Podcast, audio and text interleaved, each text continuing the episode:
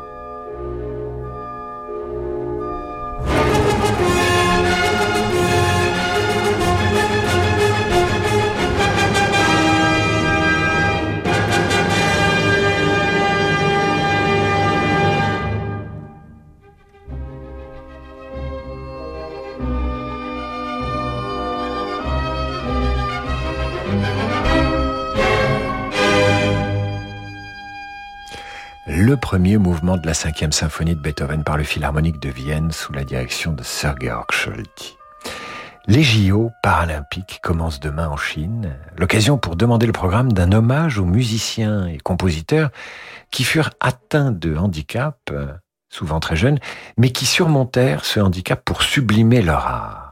Maria Theresia von Paradis. C'était une pianiste, chanteuse et compositrice viennoise aveugle de naissance. Mozart a vraisemblablement composé son 18e concerto pour violon. À son intention me souffle Sir Francis Drezel. On ne connaît qu'une composition d'elle. C'est une sicilienne arrangée pour violoncelle et piano et interprétée maintenant par Jacqueline Dupré et Gérard Moore.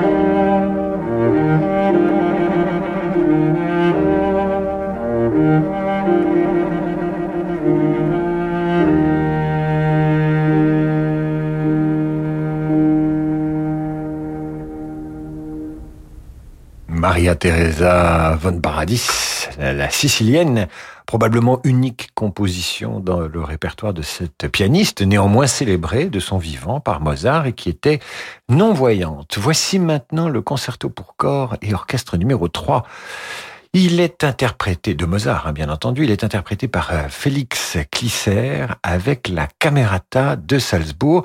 Vous serez bluffé quand je vous aurai annoncé que Félix Clisser actionne les clés de son instrument, le corps, avec son pied gauche. Il est né sans bras, ça ne l'a pas empêché d'enregistrer les concertos pour corps de Mozart. Voici le final du concerto numéro 3, c'est bluffant.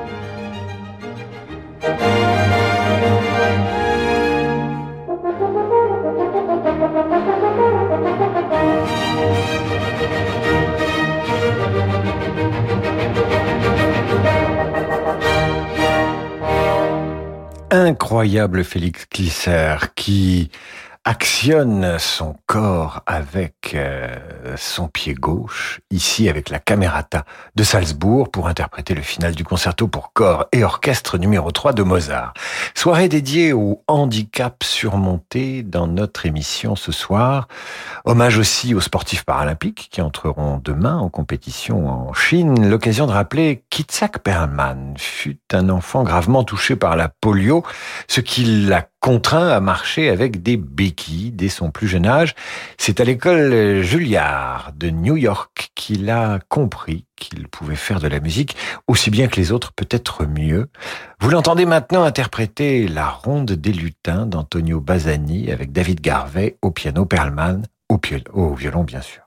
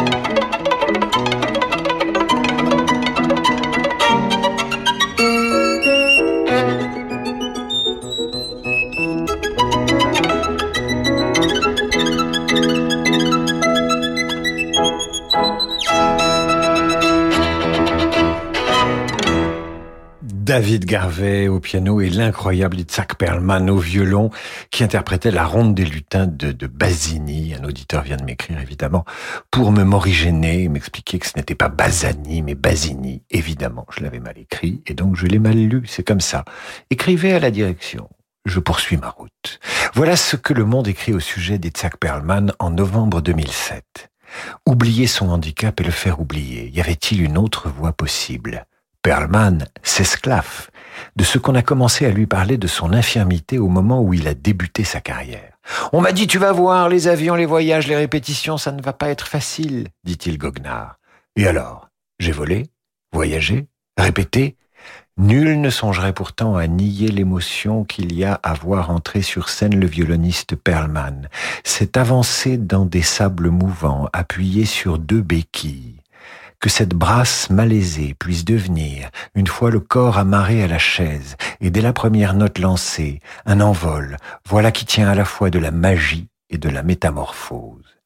Émission dédiée aux musiciens et compositeurs atteints de handicap, l'idée m'est venue avec les Jeux paralympiques de Pékin qui débutent demain.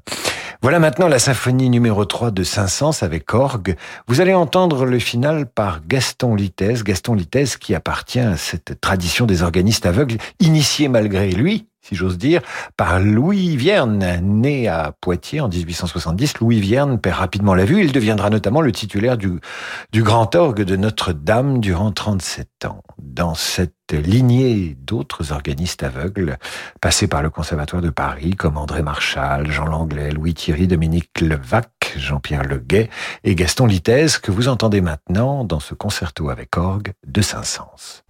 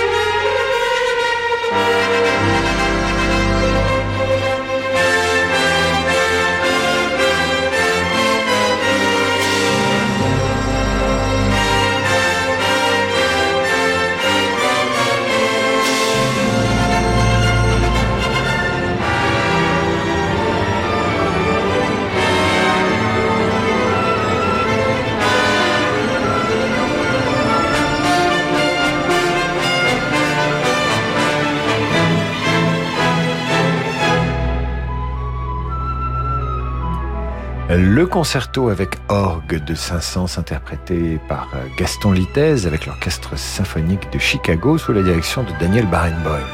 Juste après l'entracte, nous retrouverons Jeffrey Tate, un surdoué qui dirigeait notamment l'orchestre philharmonique de Rotterdam et qui interprétera dans un instant le songe d'une nuit d'été de Mendelssohn. À tout de suite. Découvrez de nouvelles histoires en musique d'Elodie Fondacci. Oh, maudit soit ces garnements Le père s'emporta. Je voudrais les voir tous transformés en corbeaux Les histoires en musique d'Elodie Fondacci sont disponibles en podcast sur radioclassique.fr et sur vos plateformes habituelles.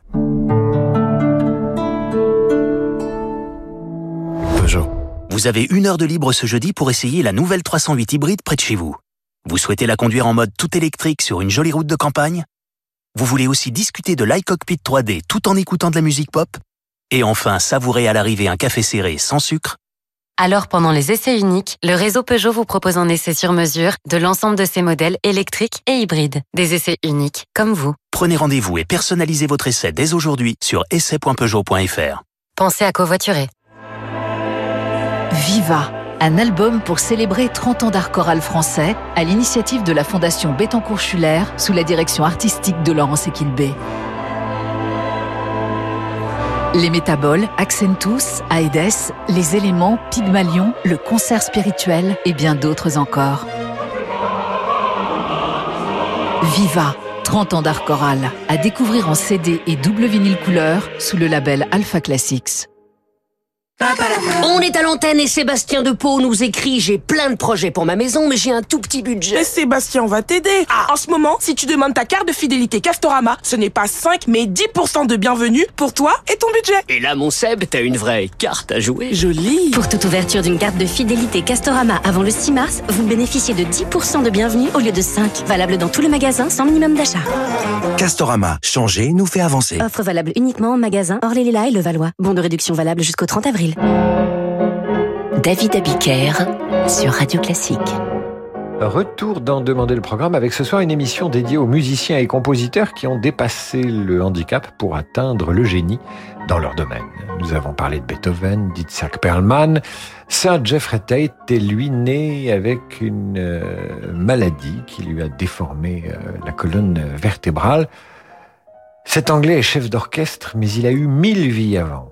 D'abord brillant élève de l'université de Cambridge en Grande-Bretagne où il fut metteur en scène, puis médecin, puis chirurgien, chirurgien de l'œil.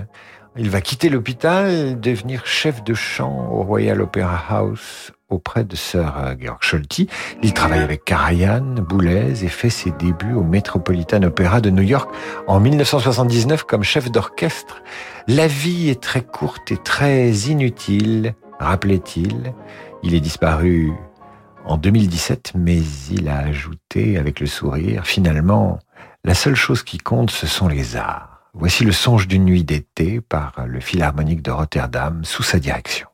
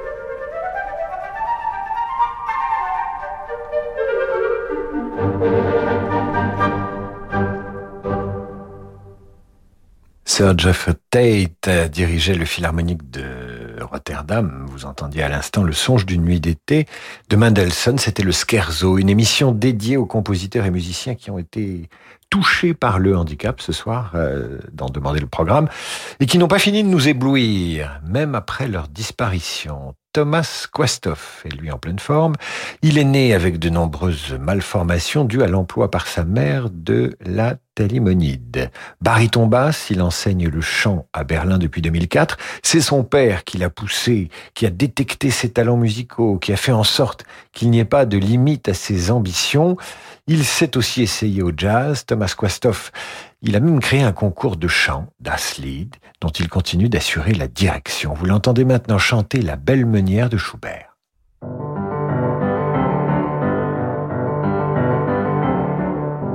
Das Wandern ist des Müllers das Wandern. Ist des Müllers. Das muss ein schlechter Müller sein, ihm niemals fiel das Wandern ein. Das Wandern, das Wandern, das Wandern, das Wandern.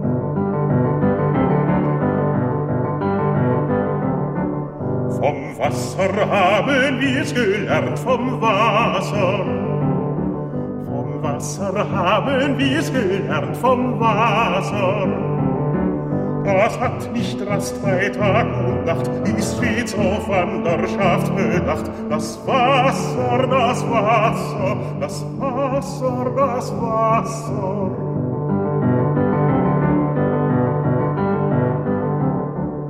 Das ziehen wir auch den Rädern ab, den Rädern.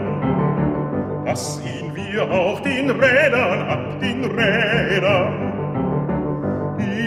nicht gerne stille stehen, die sich mein Tag nicht müde drehen. Die Räder, die Räder, die Räder, die Räder.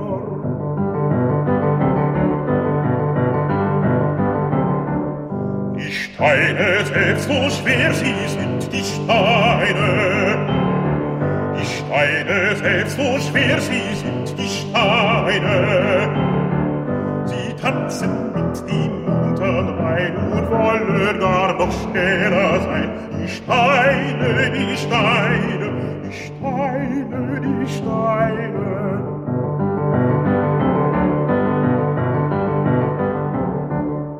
O Wander, Wander, meine Lust, o Wander.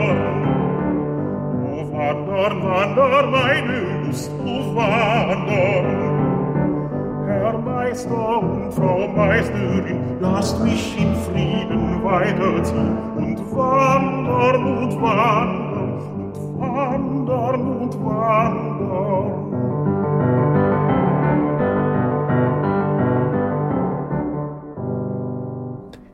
Schubert, la belle meunière de interprété par Thomas Quastoff, accompagné au piano par Justus Zeyen. Le handicap n'est pas seulement un obstacle qu'ont surmonté les musiciens ou les sportifs qui concourent dès demain aux Jeux paralympiques, je parle des sportifs évidemment, de Pékin, il peut être une source d'inspiration.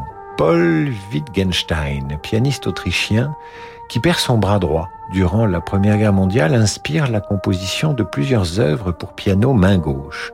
Benjamin Britten, Serge Prokofiev, Richard Strauss vont composer pour lui, inspirés par lui, des œuvres pour piano, mais la plus fréquemment jouée de la main gauche, c'est le concerto pour la main gauche de Maurice Ravel. En voici la deuxième partie, il est interprété maintenant par Léon Fletcher, dont je vous parlerai ensuite.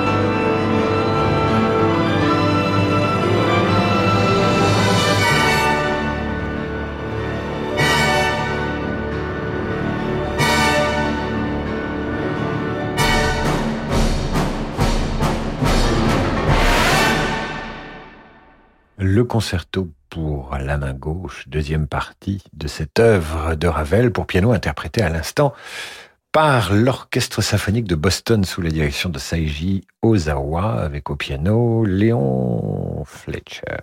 Léon Fletcher est un pianiste né avec une maladie neurologique le privant de l'usage de sa main droite à partir de ses 36 ans. C'est alors consacré au répertoire pour la main gauche, à la direction d'orchestre un peu, et surtout à l'enseignement parmi ses élèves, Hélène Grimaud, Louis Lorty, André Watts, Yefim Bronfman et bien d'autres. Et finalement, il a peu à peu retrouvé l'usage de, cette main qui lui, manquait, mais enfin quel prodige. Voici maintenant la fantaisie pour un gentilhomme de Joaquim Rodrigo, le troisième mouvement, Rodrigo, compositeur espagnol, devenu aveugle à l'âge de trois ans, après avoir contracté la diphtérie, ça l'a pas empêché de composer.